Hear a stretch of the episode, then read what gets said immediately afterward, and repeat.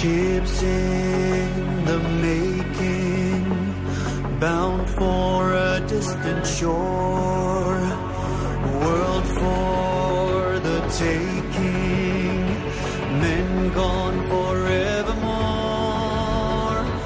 boarding and setting sail. Sexto Continente, dirigido por Monseñor José Ignacio Munilla, obispo electo de Orihuela, Alicante.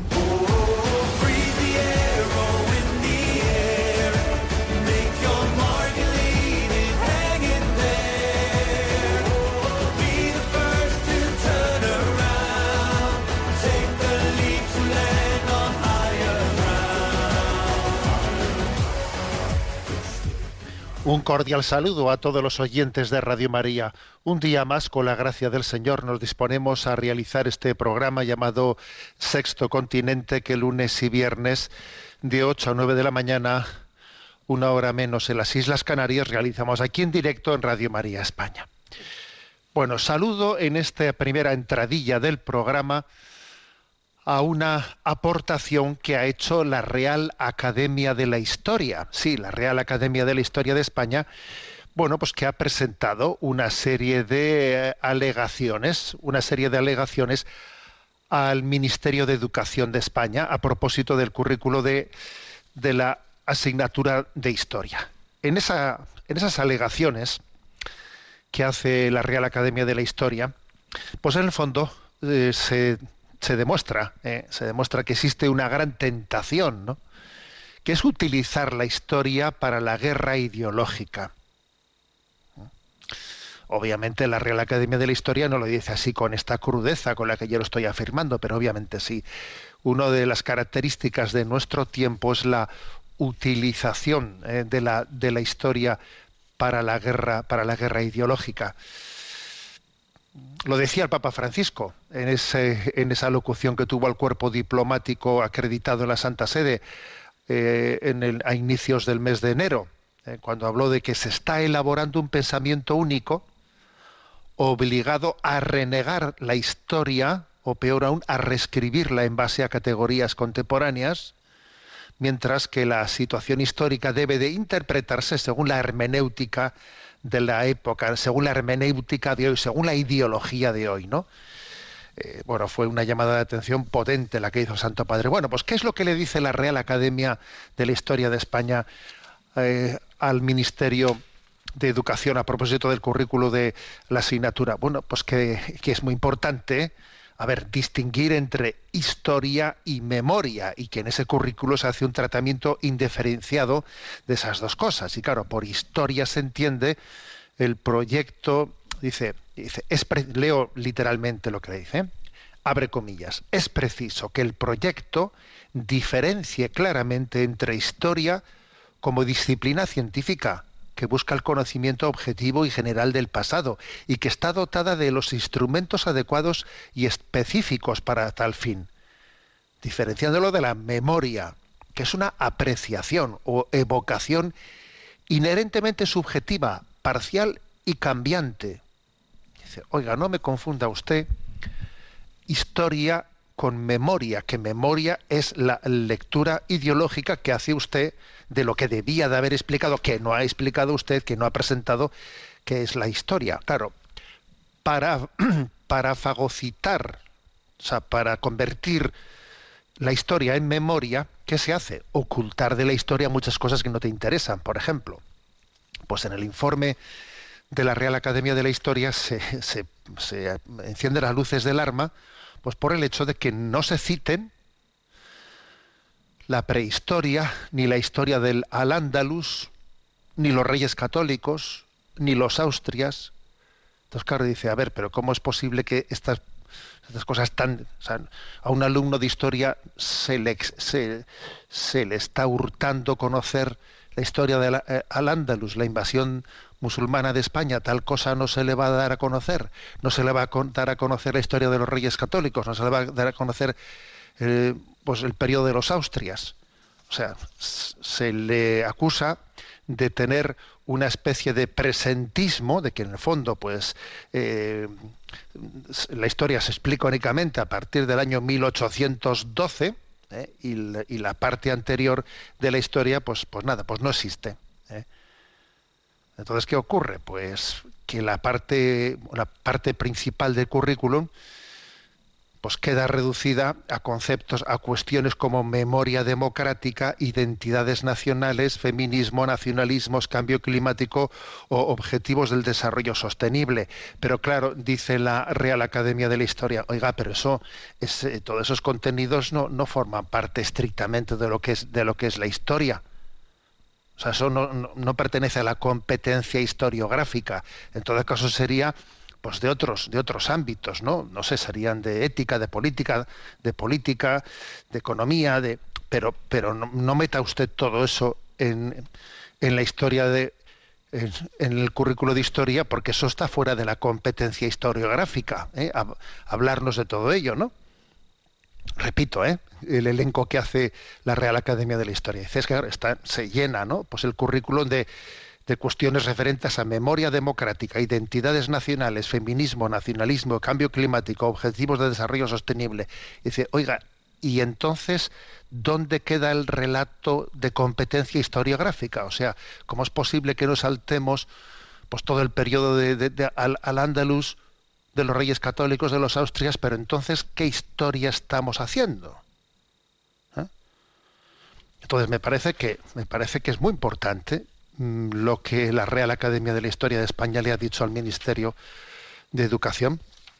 Y además de esto, le, de, después, por ejemplo, dice, y aparte perdido, la pérdida de peso en el horario escolar, claro, si, si tú quitas de, del currículum pues todos esos, todos esos capítulos, pues te, claro, te queda mucho sitio. Si no tienes que explicar la historia antes del año 1812, te queda mucho, mucho hueco libre, ¿no? Y entonces se reduce de 87 horas a 70 horas pues en el currículum la presencia ¿no? de la asignatura de la historia.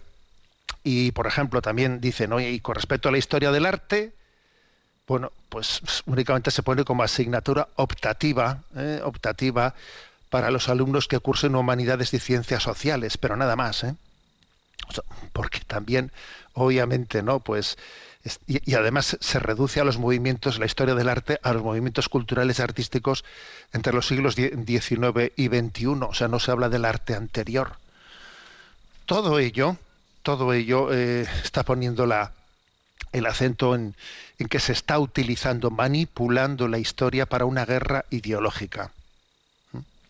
Decía Chesterton que la desventaja de los hombres que no conocen el pasado es que tampoco pueden conocer el presente. La historia es una colina, decía él, o un punto alto desde el cual los hombres vemos la ciudad o la época en la que vivimos. Claro, si no tenemos esa colina, ni ves dónde vives, y así eres más fácilmente manipulable. El pasado es un tema de los historiadores, no de los políticos. A ver, repito, el pasado, la historia, es un, es un tema de los historiadores, no de los políticos. Y ahora, sin embargo, pues es que se pretende hacer una eh, sustituir la historia por la memoria, por la memoria politizada del pasado, ¿no? Se, se, pretende recrear la historia para hacerla coincidir con lo que tuviera, con lo que tuviera tuviese deseado a ti que fuese desde tu ideología. Pero a ver, yo no puedo recrear la historia pretendiéndola hacer coincidir con lo que mi ideología me hubiese deseado que fuese. O sea, las cosas no son así. Yo no puedo utilizar la historia para hacer una guerra ideológica con ella. Pero bueno, es lo que está aconteciendo. Y saludo y bueno, pues eh, supongo que la Real Academia de la Historia habrá personas de muchas sensibilidades, pero obviamente serán personas que valoren el hecho histórico por encima de sus sensibilidades. Y creo que han hecho una aportación importante al hacer esta crítica o presentar estas objeciones, ¿eh? estas objeciones al currículum. ¿Se les hará caso? Pues bueno, pues os podéis imaginar cuál es la respuesta de si esto va, va, va a ser atendido. ¿eh? Va a ser atendido. El Comité Nacional de Ética, el Comité Nacional de Ética Español también hizo unas alegaciones potentísimas que aquí presentamos en Radio María a propósito de la ley de eutanasia a las cuales no se les hizo absolutamente ningún caso. ¿eh? pero vamos, el informe del Comité Nacional de Ética de España fue, vamos, fue muy contundente, informando sobre lo que pensaba de la ley de eutanasia. Y ahora este informe de la Real Academia de la Historia, pues es bien contundente también a propósito de lo que opina del currículo de la asignatura de, de historia. Se está construyendo, ¿no? Un presente en contra en contra de los especialistas, o sea, es decir, hay una clase política que lleva adelante, ¿no? que lleva adelante pues todo un programa mm, sin eh, o sea pasando absolutamente no dando la espalda absolutamente al consejo de quienes de, de quienes son competentes en la materia bueno repito la frase del Papa Francisco dirigida al cuerpo diplomático acreditado en la Santa Sede que tiene una particular actualidad eh, a tenor de lo que he comentado. Se está elaborando un pensamiento único peligroso obligado eh, obligando a renegar de la historia, o peor aún, a reescribirla en base a categorías contemporáneas, mientras que toda situación histórica debe de interpretarse según la hermenéutica de la época, no según la, eh, según la hermenéutica de la historia, sino de, del momento en el que se pretende reinterpretar la historia. Bien, Sexto Continente es un programa que tiene interacción con los que sois usuarios de redes sociales, en Twitter y en Instagram a través de la cuenta arroba obispo munilla. En Facebook a través del muro que lleva mi nombre personal de José Ignacio Monilla. Recuerdo también que los programas anteriores de Sexto Continente quedan a, a vuestra disposición tanto en el podcast de Radio María como en la, en la página web multimedia www en ti confío, que es mi lema episcopal, en ticonfío.org. Allí hay un apartado, entre otros muchos, donde dice sexto continente. Pues bien, además de haber hecho esta, esta introducción al programa, que creo que es también de un tema de gran actualidad, voy a comentar, cómo no, ya supondréis muchos de vosotros, bueno, hoy el obispo hablará mmm, de la polémica que hemos tenido esta semana con el tema de las inmatriculaciones, ¿no? Pues sí, obviamente creo que es obligado también utilizar, o sea, dedicar el programa de hoy a, dar una, una, palabra a este respecto. Bueno, voy a contextualizarlo. ¿eh? Sois, soy consciente también de que este programa se escucha fuera de España en, en muchos países de, de Hispanoamérica, entonces hago una contextualización. ¿eh? Mm, el Partido Socialista Obrero Español, en la campaña electoral, en su programa electoral, bueno, que es el, partido que gobernante, ¿eh? en un gobierno de coalición, en su programa electoral con el que accedió al gobierno, incluyó, ¿eh? incluyó pues, los siguientes puntos, ¿no? Incluyó, aparte de la, pues, otras muchas cosas, pues como en, en, regula, en regulación de la eutanasia, etcétera, etcétera, incluyó recuperación de, de, los bienes inmatriculados indebidamente por la Iglesia. Recuperación de bienes inmatriculados indebidamente por la Iglesia. Es decir, diciendo, la Iglesia ha puesto a su nombre, ha puesto a su nombre en los registros bienes que no eran suyos. ¿eh? Entonces es como, obviamente, aquí esto está dicho en este lenguaje, pero claro, ¿Qué es lo que esto se trasladaba, ¿no? Pues en una campaña electoral. La Iglesia ha robado a los españoles, ¿no? Y entonces, eh, pues ha puesto a su nombre bienes que no son suyos. Entonces esto fue, pues, una agitación, como os podéis imaginar, claro, esto es una afirmación tremenda, fue una agitación de pues de la opinión pública eh, bueno las, redes sociales que os voy a decir pero bueno pero no únicamente las redes sociales porque lanzar una cosa de este calibre lo que hace es agitar los corazones y sembrar fobias y filias y etcétera etcétera ¿eh? recuerdo que entonces el vicesecretario para asuntos económicos de la conferencia episcopal española don Fernando Jiménez Barrio Canal escribió en el diario El Mundo un artículo que tenía como título La Iglesia nos roba. ¿eh? Y entonces allí intentó decir, a ver, pero estamos locos o qué. Pero ¿cómo se puede decir eso?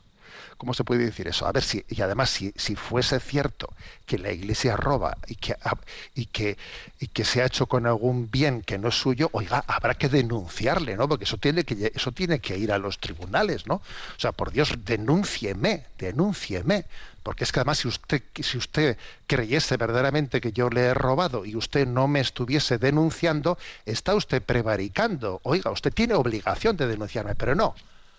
No, claro, porque tú sabes que eso no es verdad. Pero lo que haces es eh, lanzar, ¿no?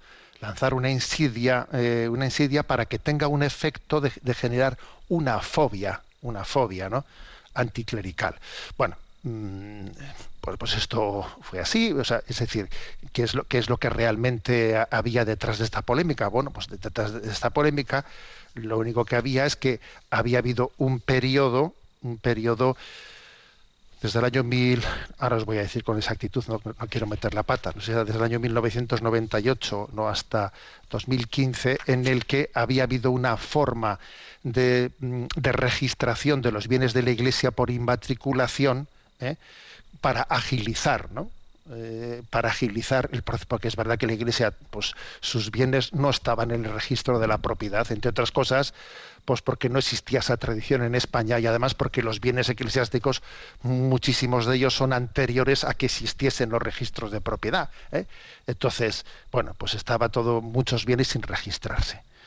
Entonces, durante ese periodo se fueron registrando bienes y entonces, claro, llega el Partido Socialista y en la campaña electoral, pues dice recuperación de bienes inmatriculados indebidamente por la Iglesia. Bueno, ¿qué ocurre? Que estas cosas se dicen, se dicen, pues cuando uno eh, no está no, no está gobernando y claro, lo que quiere es agitar, eh, agitar las masas con afirmaciones absolutamente eh, inexactas, pero lo que quieres es agitar los sentimientos, mover los sentimientos anti, anticlericales para intentar obtener cuatro votos más, que no sé si eso será rea- realidad, pero bueno, ellos hacen sus cálculos electorales. Entonces dicen, vamos a agitar pasiones y esto va a movilizar a la gente, la va a mo- movilizar para que los que sean anticlericales vayan a las urnas. Pensarán eso, digo yo. No sé si será así o no, pero bueno. Entonces, pero claro, luego llegas a gobernar y entonces, pues claro, el, gobierno tenía esto en su programa electoral.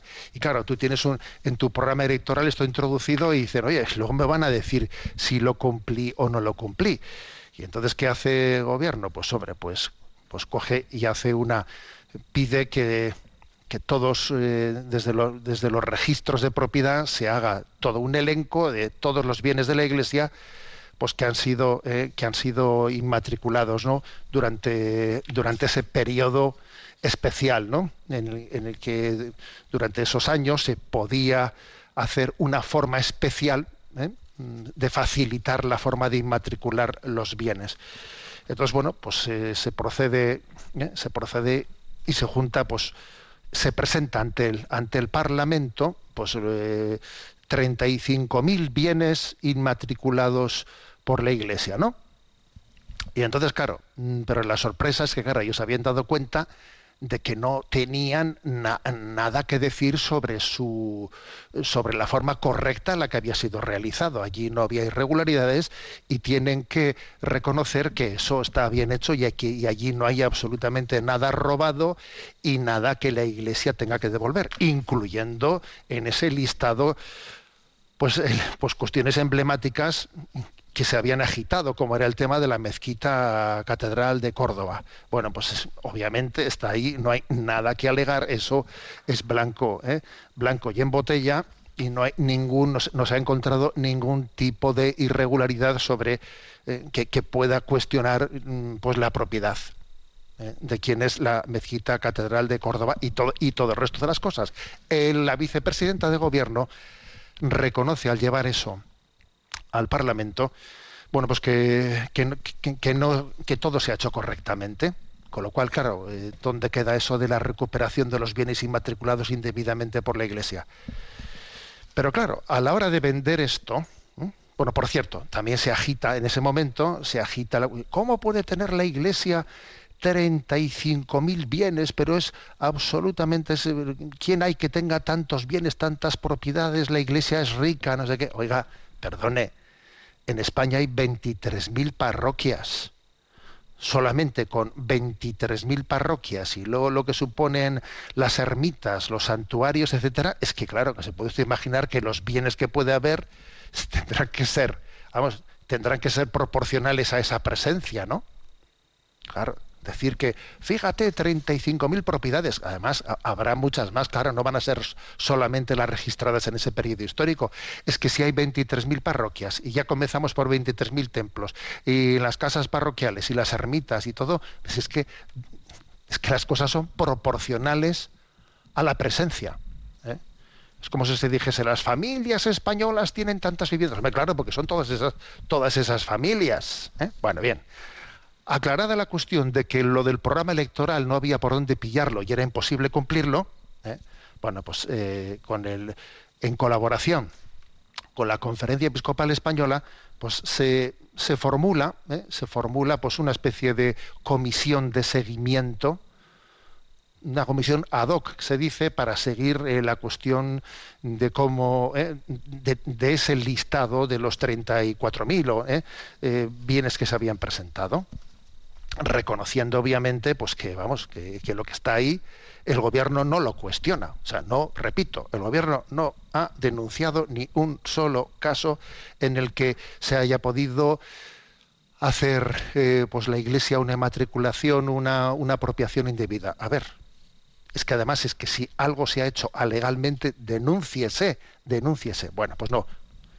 Entonces se crea esa comisión ad hoc y en esa comisión ad hoc la iglesia ¿Qué es lo que hizo? Bueno, para dejar el asunto bien, bien zanjado. Bueno, esos 35.000 bienes de ese registro de toda España, pasarlo a todas las diócesis y decir, venga, que revise cada una, que revise a ver si están bien eh, todo esto que, que, sale automáticamente en el ordenador desde el registro, que lo revise cada una. Bueno, y la inmensa mayoría de las cosas, pues estaban bien, ¿no?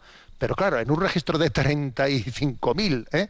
de 35.000 propiedades, pues se, detectan que había habido eh, pues, pues bastantes casos de errores, errores de registro que por aquí y por allá salen, ¿no? Y entonces, eh, pues por ejemplo, 111 propiedades estaban registradas dos veces.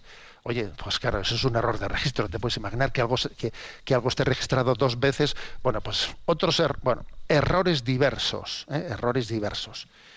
Y entonces, claro, entre esos errores, entre esos errores diversos, por ejemplo, también había bastante, bastantes casos de esto que dice aquí no, no lo identifica la diócesis, no tiene constancia de que esto lo tenga. Dice aquí esto, pero no sé, nosotros no sabemos ese, ese bien dónde, dónde está, porque consta en este listado que ha sacado el gobierno, pero pues, ahora es que la parroquia esa pues, ese puede ser un error, ¿eh? puede ser un error de, que, de quien lo registró, que lo registró mal y ahora no hay quien lo identifique, porque o, pueden ser bienes que, fíjate, en un tiempo se registraron, pero luego resulta que se hizo una autopista y entonces se expropió y entonces al expropiarse eso no se borró del registro de propiedad lo que había sido expropiado, lo que había sido expropiado, una ermita que quedó debajo de un pantano que, pues que claro consta en el registro como que es propiedad de la iglesia, pero está claro que ya no es propiedad de la iglesia porque está debajo del pantano, o sea, montones de errores. ¿eh? Que por, otra parte es bastante normal ¿eh? que en un registro de propiedad exista eso. Entonces, eh, pues el momento en el que se, se presenta ¿no? se, y se hace una nota, una nota de esa comisión de colaboración entre el gobierno y la Conferencia Episcopal Española, una nota en relación a la cuestión de los bienes inmatriculados, diciendo, bueno, pues ya hemos llegado a, eh, pues a, dar un repaso a todo, no existen irregularidades en el sentido de que la Iglesia eh, no, no se hace referencia en esa nota para nada a que la Iglesia tenga que devolver nada. Eh. Con lo cual, ¿dónde estaba la promesa de la campaña electoral? donde que hablaba de recuperación de bienes, nada, o sea, es decir, de eso, nada. Bueno, pero se hace, se hace ¿eh? la Iglesia hace un, esfuerzo de diálogo eh, pues con el gobierno sin entrar ¿eh? a hacer sangre de que mira tú dijiste que ibas a recuperar y aquí no, ha habido ni un solo caso de recuperación pero bueno pues ya está lo vamos a hacer sangre hacemos una nota de la comisión en relación a los bienes diciendo bueno hasta aquí hemos llegado y estos casos de ¿eh? estos casos no identificados o de errores de, pues, eh, en que en el registro no se aclaran de esto de quién es quién etcétera pues bueno pues nosotros con todo eso ya colaboraremos eh, pues en cada diócesis para ver dónde está el error de esto y lo otro bien en ese momento cuando se, se hace esa el presidente de gobierno va a la sede de la conferencia episcopal, pues allí para, para visualizar también, ¿no? Pues esa, ese momento de que este asunto se da por concluido. Y éteme aquí, éteme aquí, eh, pues que las terminales mediáticas, ¿no? Las terminales mediáticas en el mismo momento en el que sale el presidente del gobierno de la sede de la Conferencia Episcopal Española, pues de repente eh, dicen, ¿no? Ahora leo, por ejemplo, pues leo El País. En ese mismo momento sacan, ¿no? Sale el presidente del gobierno de la sede de la conferencia y el país titula La Iglesia admite que tiene un millar de inmuebles que no son suyos. Y el diario El Mundo dice, la Iglesia devolverá un millar de bienes que inmatriculó pese, a que no le pertenecían. Y fíjate tú, y de repente, claro, se ha montado una escandalera porque ha sido increíble como, como precisamente, ¿no? Como precisamente cuando la noticia era que todo aquello que se dijo, nada de nada de nada, pues resulta que se aprovecha el que había habido esos errores de registro y que había que regularizar, que no se identificaban algunos errores para decir, para decir que la Iglesia admite eh, que había inmatriculado indebidamente, que se había hecho, eh, o sea, que tenía que devolver eh, mil mil propiedades, ¿no? O sea, es decir, es absolutamente al contrario, al contrario de lo que es, que es yo publiqué un publiqué dos mensajes, ¿no? en redes sociales. Uno primero es decía, manipulación mediática. No es que el Estado haya descubierto que la Iglesia había inmatriculado indebidamente mil propiedades, sino que la Iglesia ha declarado al Estado los errores existentes en el listado de propiedades presentado por el Gobierno, el Congreso de los Diputados. Vamos, menuda manipulación. Y publiqué un segundo mensaje que decía, es como si, es como si al pagar en un comercio el dependiente se equivoca y te adjudica más cambio del que te corresponde. Y al advertirle tú del error, alguien que pasaba por allí dijese, menos mal que has devuelto lo robado. A ver, que él me había dado más cambio del que tenía que darme y le he dicho, no, no, esto no, esto no es mío, esto es tuyo, esto no. Y es que es increíble, ¿no? O sea, obviamente la Iglesia no, no tiene que devolver nada, en esta, eh, eh, en esta digamos, acuerdo al que se ha llegado, de, bueno, de acuerdo, en esta nota por la que ya se da por terminado, ¿eh? y, y obviamente, y se da por terminado una pretensión que el Partido Socialista tenía en su programa electoral, que era la recuperación de los bienes inmatriculados indebidamente. ¿no? Entonces, bueno, hay una nota en la que ese asunto se da por concluido y entonces la Iglesia no tiene nada que devolver nada. Ahora eso sí le dice que en ese listado hay algunos casos en los que están mal y pues hay que hay que rehacer los errores, ¿no? Los errores de registro.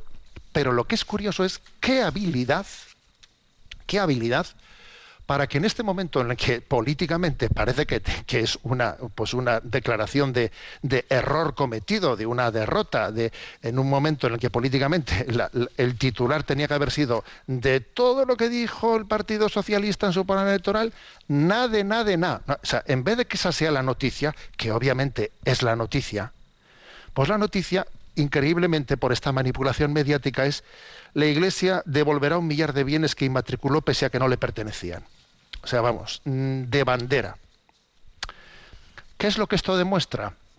Bueno, lo que esto demuestra es que, claro, pues, eh, el tema no era mm, el tema no era las propiedades, ¿sabes? O sea, nadie que esté en su sano juicio se podía creer que los bienes, que los bienes de la Iglesia eh, estaban en peligro. A ver, mm, por todos mis respetos, yo eso no me lo he creído jamás. No me lo he creído jamás. Porque claro, porque eso, eso tiene un recorrido cortísimo. O sea, si, si, un Estado en Europa hace una expropiación de unos bienes que son legítimos, tú recurres a un, tribunal europeo, etcétera, y eso, eso, lo ganas, pero con toda seguridad. Claro, eso yo tengo muy claro que jamás los bienes de la Iglesia han estado en peligro. La cuestión no era esa, no eran los bienes, la cuestión era las conciencias, la manipulación de las conciencias, la manipulación de los corazones, el sembrar fobia sembrar fobia, sembrar anticlericalismo, claro, porque si tú a la gente le dices la iglesia nos roba, claro, y además lo dices sabiendo que la iglesia no te va a denunciar por, por decir, porque tú, tú, dices, tú le dices a otra persona, tú me has robado, y ella te dice, ah, sí, te llevo a los tribunales. Pero claro, tú sabes que tú cuando dices la iglesia me ha robado, estás jugando con ventaja porque sabes que la iglesia no va a llevar a la gente a los tribunales, no es su estilo, no es su estilo. La iglesia está para predicar el reino de Dios, no para llevar a la gente que calumnia a los tribunales. ¿Mm? La iglesia está, la finalidad de la iglesia es que la gente no calumnie, que diga la verdad. La finalidad de la Iglesia no es mm, llevo al tribunal al que calumnie, no. En todo caso, el tribunal será el de Dios, ¿no? Entonces, aprovechando esto, aprovechando que el campo de la Iglesia es el del fuero interno, pues claro, se está, eh, se está manipulando, ¿no? Se está mintiendo gratuitamente y gratis, diciendo barbaridades gratis, como lo que la Iglesia nos roba. Pero tengo muy claro que lo que estaba en juego, lo que estaba en peligro, no eran los bienes. A ver, eso es imposible, ¿no? bueno, fue posible en otros tiempos históricos, ¿eh? como la desamortización de Mendizábal, etcétera, pero en este momento eso no era posible. ¿Eh? Pues porque España está dentro de un contexto de seguridad jurídica en Europa, etcétera. No, eso no, eso no estaba en peligro. Lo que estaba en juego era, eran las conciencias, eran las conciencias, era, era el sembrar, era el sembrar la desafección, la antipatía, la fobia. Claro, pues para pues para ponerle a la Iglesia como enemiga y para mm, bueno pues que se pueda así de, otra, de, esta manera introducir un pensamiento único, un pensamiento único que pretende ser alternativo, que pretende, que pretende suplantar el cristianismo, suplantar pues, el, el, el cristianismo como, como punto de referencia de nuestra cultura, que inspirador de nuestra cultura, ¿no? Y y de nuestra cosmovisión sociopolítica, bueno, suplantarlo por una ideología única, por un nuevo, eh, por una por un pensamiento único que, claro que para poderlo imponer necesitas generar fobia hacia el otro y esto y esto es lo que lo que ha ocurrido ¿eh? bueno esta, esta, es mi lectura mi lectura de los hechos ¿eh? mi lectura de los hechos bueno para para quien quiera algo más de información, que sepa que el vicesecretario de la Conferencia Episcopal, Fernando Jiménez, ha publicado en el diario El Mundo eh, ayer un artículo. ¿Debe la Iglesia devolver bienes? claro, en el que obviamente dice que no, que lo que se ha firmado no se devuelve ningún bien. Para poder devolver había que haber cogido algo, no se había cogido nada. Que lo que se ha dicho es que hay unos errores en el registro que hay que aclararlos. Mire usted, ¿eh? Pues, pues, eso, que está, que está usted eh, confundiendo las churras con las merinas. ¿eh? Eh, pues por ejemplo, ¿no? Pues en el informe se detalla que hay 31 bienes que explícitamente no se han inmatriculado por la Iglesia según esa misma declaración, pues que era un error. Eh, y además 28 de, bienes eh, se aprecian serios errores, porque no existen esos bienes, y otros 276 no, no, son de instituciones de la Iglesia, otros resulta que eran de los judíos y usted los ha puesto en la lista a ver que se trataba de errores en el listado, de incidencias en el listado. ¿Nos vamos a enterar o qué? ¿Eh? Pues, bueno, incluso la mayoría dice, no, no, el registro no me da información suficiente para detectar este bien cuál es. A ver, y decir de eso, sacar de eso, ¿no? Sacar de eso el titular de que la Iglesia devolverá un millar de bienes que inmatriculó pese a que no le pertenecían, es de aurora boreal. Es uno de los casos más potentes que he visto de manipulación, de manipulación mediática. Bien, no sé si nosotros hemos estado avispados a la hora de comunicar. ¿eh? Creo, que, creo que esto también nos lo tenemos que hacer ver, porque obviamente hay cosas que son previsibles, ¿eh? son previsibles. Y, y nosotros tenemos, ¿no? Sí, tenemos que ser sencillos como palomas, pero astutos como serpientes. Y en esa combinación de ser sencillo como paloma y astuto como serpiente, la verdad es que no es fácil, ¿eh? No es fácil. Y el primero que habla, el, que se está hablando, yo soy el primero que, que, que muchas veces pues, pues afrontas problemas y no tienes la, la satisfacción de, de haber acertado, ¿eh? de haber acertado, pues yo tengo la conciencia de haber metido la pata montones de veces, ¿no? En la comunicación y dices, ahí va, pues, pues a ver, yo soy el primer testigo de, los errores comunicativos, a ver que es que quien está, quien está metido en el, en el lío de la comunicación tendrá muchos resbalones, muchos resbalones. Pero yo creo que está claro que en este ser sencillos como palomas, pero astutos como serpientes, tenemos que espabilar mucho, porque la guerra, la batalla, la trinchera no está en las propiedades en absoluto, está en el corazón de los fieles que nos que se, que, que se roban esos corazones, se roban desde la mentira, desde la insidia. Entonces necesitamos hacernos presentes ante ellos desde la verdad sencilla, desde la verdad sencilla, verdad que requiere también desenmascarar la mentira. Es imposible proclamar la verdad sin desenmascarar la mentira. Bueno, ha habido, eh, voy a concluir con esto, ha habido don José Chovera, que es que es el responsable de, la oficina de comunicación de la Conferencia Episcopal Española, grabó un vídeo muy, muy breve, eh, de tres minutitos, en el que decía de manera simpática y de manera directa y de manera muy gráfica, muy gráfica, decía lo que vais a escuchar, eh, y yo creo que con eso el tema, el tema queda claro, claro, clarito. Pero ojo, queda claro, claro, clarito para quien quiera verlo. ¿eh? Pero obviamente eh, este contenido de este vídeo pues se quedará oculto para esos grandes más media que han sido los grandes más media, ¿eh? Los que han difundido, pero a lo, unísono, ¿eh? a lo unísono, pues esas, esas mm, frases absolutamente falsas y calumniosas de manipulación mediática, repito, titular del mundo, la Iglesia devolverá un millar de bienes que inmatriculó pese a que no le pertenecían. Toma ya. ¿eh? Bueno, escuchemos el vídeo mm, breve, tres minutitos, de el responsable de, la Oficina de Comunicación de la Conferencia Episcopal Española, don José Chovera. A ver si ahora soy capaz de no meter la pata y lo pongo como Dios manda. Que estos son problemas del directo. Allá que voy.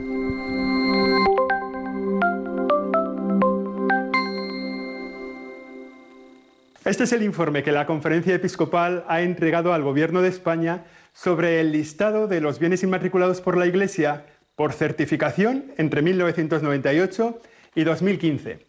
El Gobierno entregó al Congreso en febrero de 2021 un listado con 34.900 bienes que la Iglesia había inmatriculado. La Conferencia Episcopal cogió ese listado de 34.900 bienes y los estudió uno por uno para poder ver si estaban bien hechos esos registros. Efectivamente, en más de 32.000 bienes los registros estaban bien incluidos en ese listado, pero la Conferencia Episcopal ha detectado 2.500 incidencias que ha puesto en manos del gobierno, que ha dado a conocer al gobierno, para que ellos las puedan subsanar en lo que sea posible. ¿Qué tipos son esas incidencias? Aquí en el informe os encontráis ocho tipos de incidencias que tiene el listado que el Gobierno entregó al Congreso. Ocho tipos de incidencias. Una buena parte de ellas se refieren no a la titularidad de los bienes. Por ejemplo, nos encontramos, no se refiere a la titularidad, unos 1.500. Por ejemplo, nos encontramos bienes, unos 700, que no son del periodo que dice el listado, no son inmatriculados entre 1998 y 2015. Nos encontramos otros 600 bienes que no fueron inmatriculados por certificación. Eso no afecta a la titularidad, son bienes que efectivamente son de la Iglesia, pero que no corresponden al periodo que anunciaba el Gobierno o que no fueron inmatriculados por certificación, que es lo que decía el Gobierno que incluía ese listado. Hay también otros 111 bienes que están duplicados. Son propiedad de la Iglesia, pero son propiedad de la Iglesia una sola vez, no dos veces. Eso recoge 1.500 incidencias que no se refieren a la titularidad hay unas mil incidencias, casi mil, que se refieren a la titularidad. Entre ellas nos encontramos bienes que el listado presentado por el gobierno dice que pertenecen a la comunidad judía o a una comunidad evangélica. Son bienes que no son parte de la Iglesia y por tanto no tendrían que estar en ese listado. Hay también un bloque importante de bienes, unos 600 y pico, 608, que a la Iglesia no le consta que sean de su titularidad porque los datos del registro de la propiedad no identifican bien esa zona, no identifican bien esa parcela, y la Iglesia, mirándolos uno por uno, ha dicho, esto no nos consta que sean nuestros.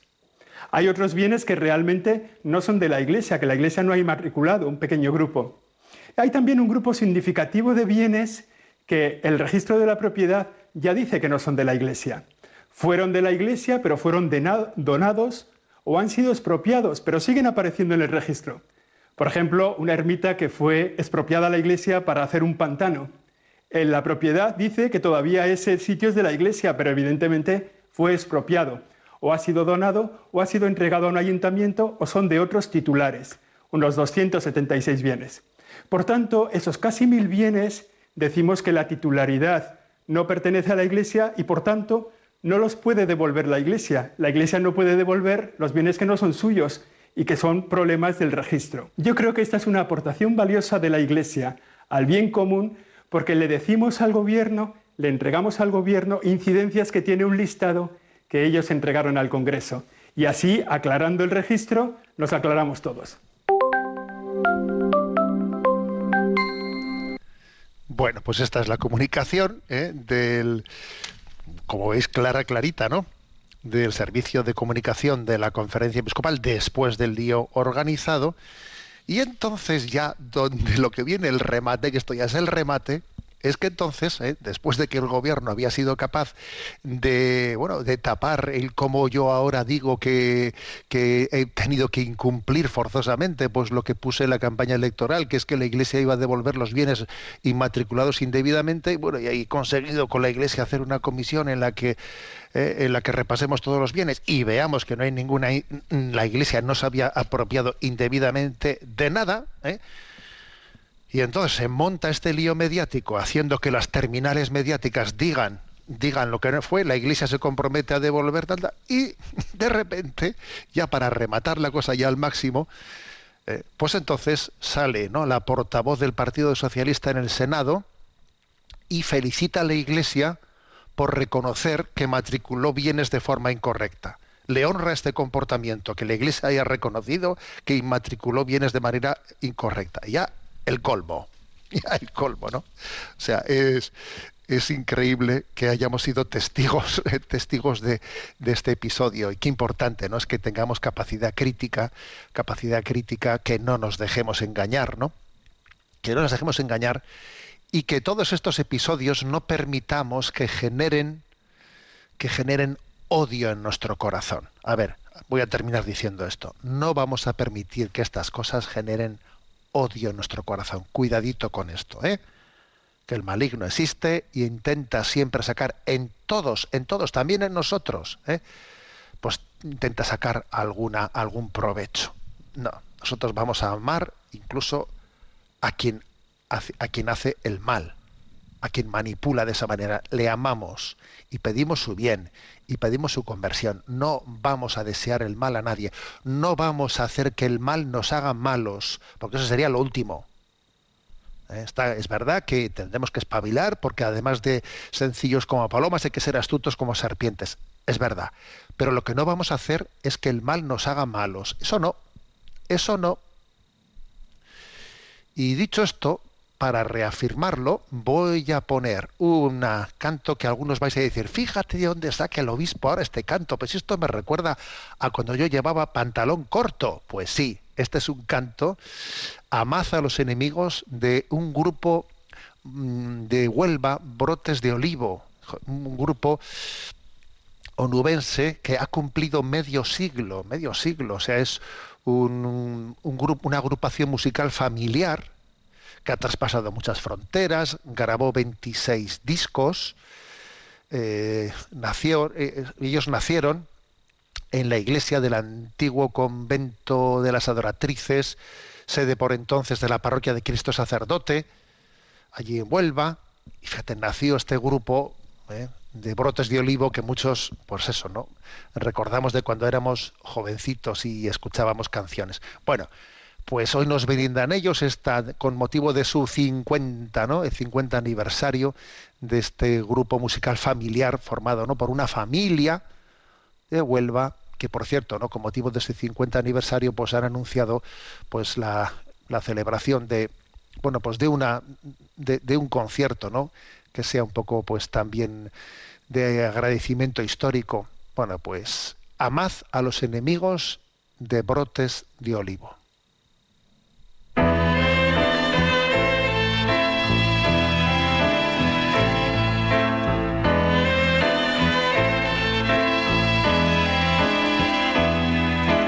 Tiempo atrás escucho, si mal me hicieren, así haré yo.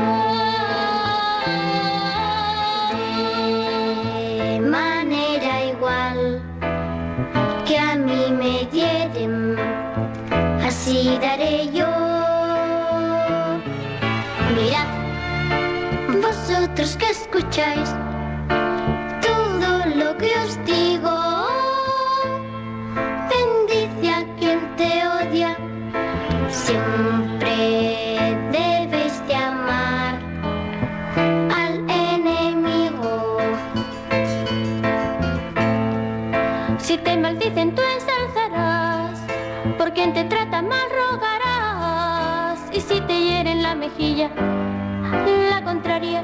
presentarás. A quien el manto te ha de robar, la túnica no has de negar. Aquel que te pidiere, dale más y más, sin pensar nunca en reclamar. Si te maldicen, tú ensalzarás. Por quien te trata mal, rogarás. Y si te hiere la mejilla, la contraria tú presentarás. A quien el manto te ha de robar, la túnica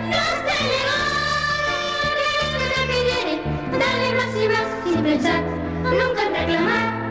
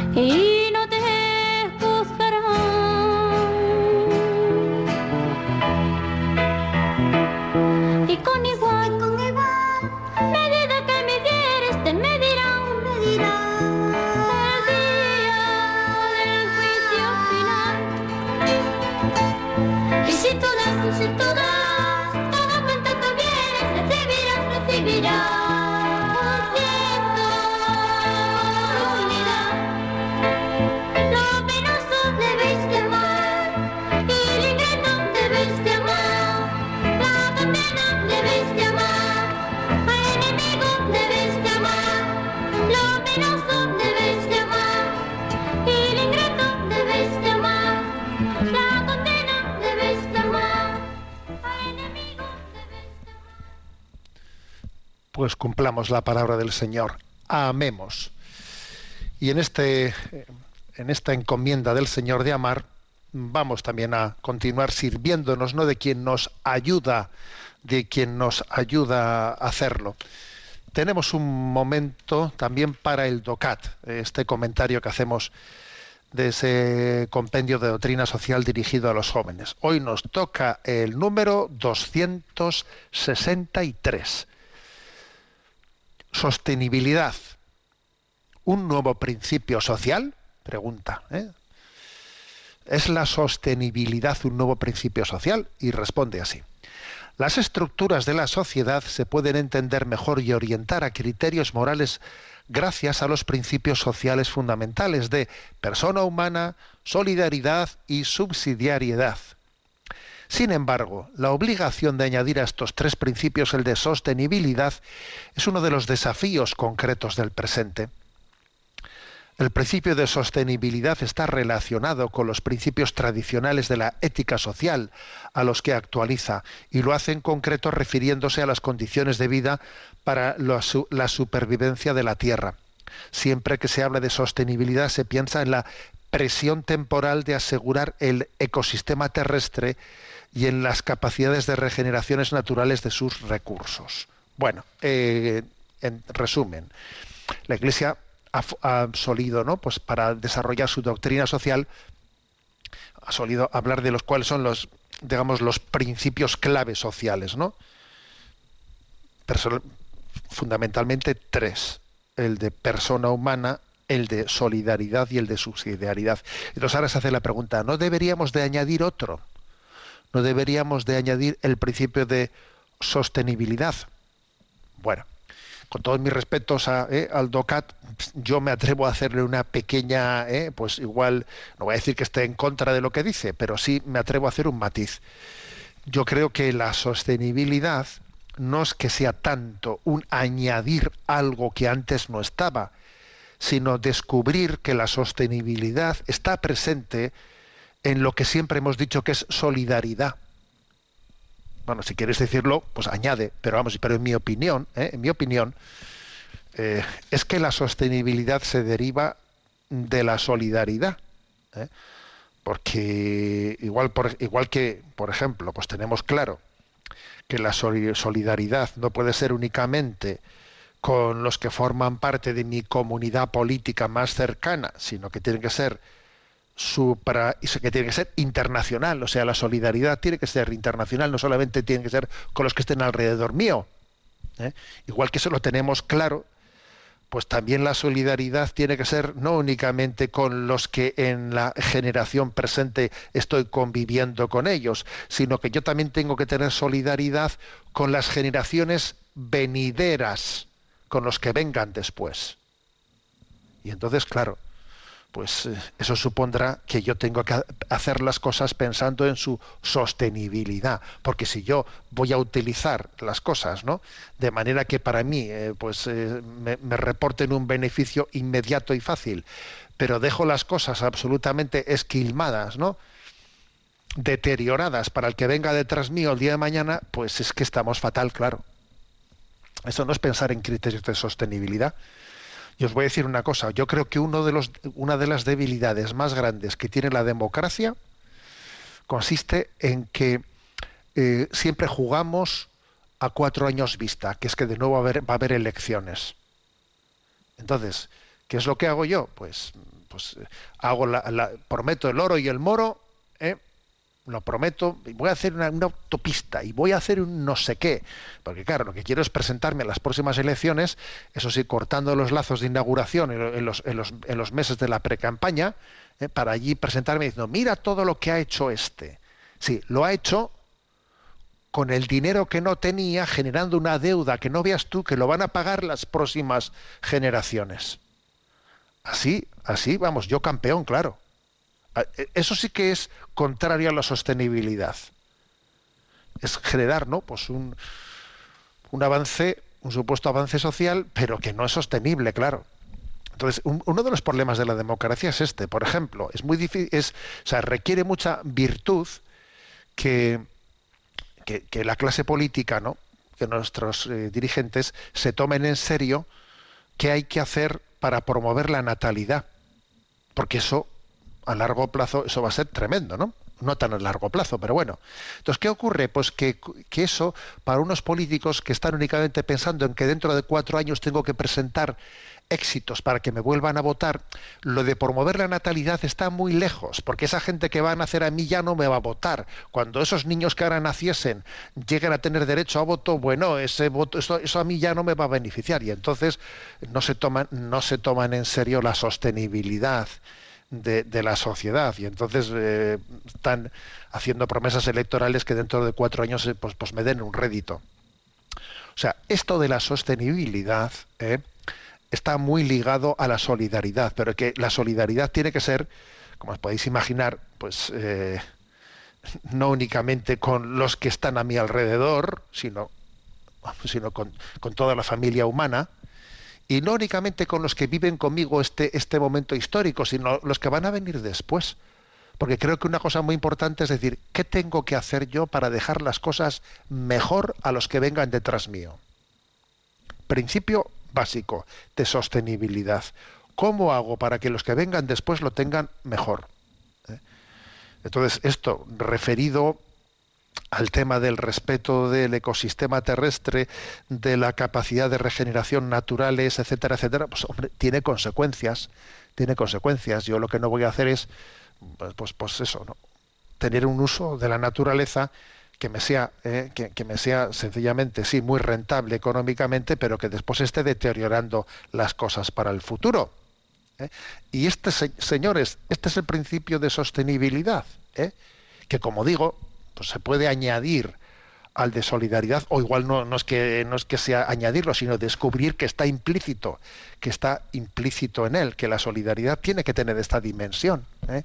Tiene esta dimensión, porque nosotros somos también un sujeto histórico, ¿no? que estamos ligados a quienes nos precedieron y tenemos una responsabilidad moral a los que vengan después nuestro. Y tenemos que pensar cómo vamos a dejar este mundo para las siguientes generaciones. Yo muchas veces os voy a reconocer que pienso en mis sobrinos nietos y digo, madre mía, pobres niños, pero, pero, ¿qué, pero ¿qué mundo es este? ¿Pero qué estamos dejando aquí? Y piensas en tus pequeños, ¿no? en los pequeños de la familia, y dices, esto está, eh, esto es una, una insolidaridad, insolidaridad con ellos, ¿no? Estamos dejando un mundo verdaderamente afectado, ¿eh? Bueno, pues hasta aquí eh, hemos llegado en el, en el programa de hoy. ¿eh?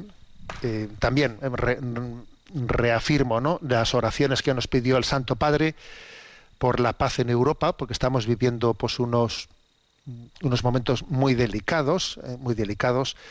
Hicimos también una reflexión en el programa anterior, si no me equivoco, en el programa anterior sobre en la, la entradilla del programa sobre la cuestión del conflicto en Ucrania y sobre el llamamiento que hizo el Santo Padre a que orásemos eh, por esta por esta intención. Vamos a eh, hacerlo y yo pues me uno en una en un Ave María dirigido a Santa María de la Paz.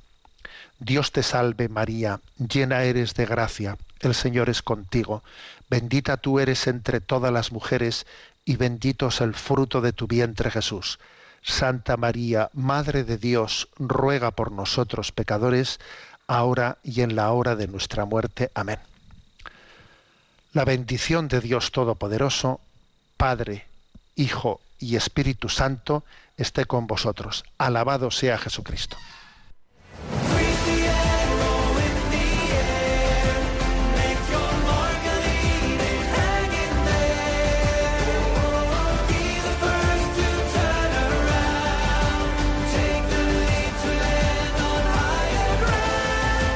Finaliza en Radio María, Sexto Continente, un programa dirigido por Monseñor José Ignacio Munilla, obispo electo de Orihuela Alicante.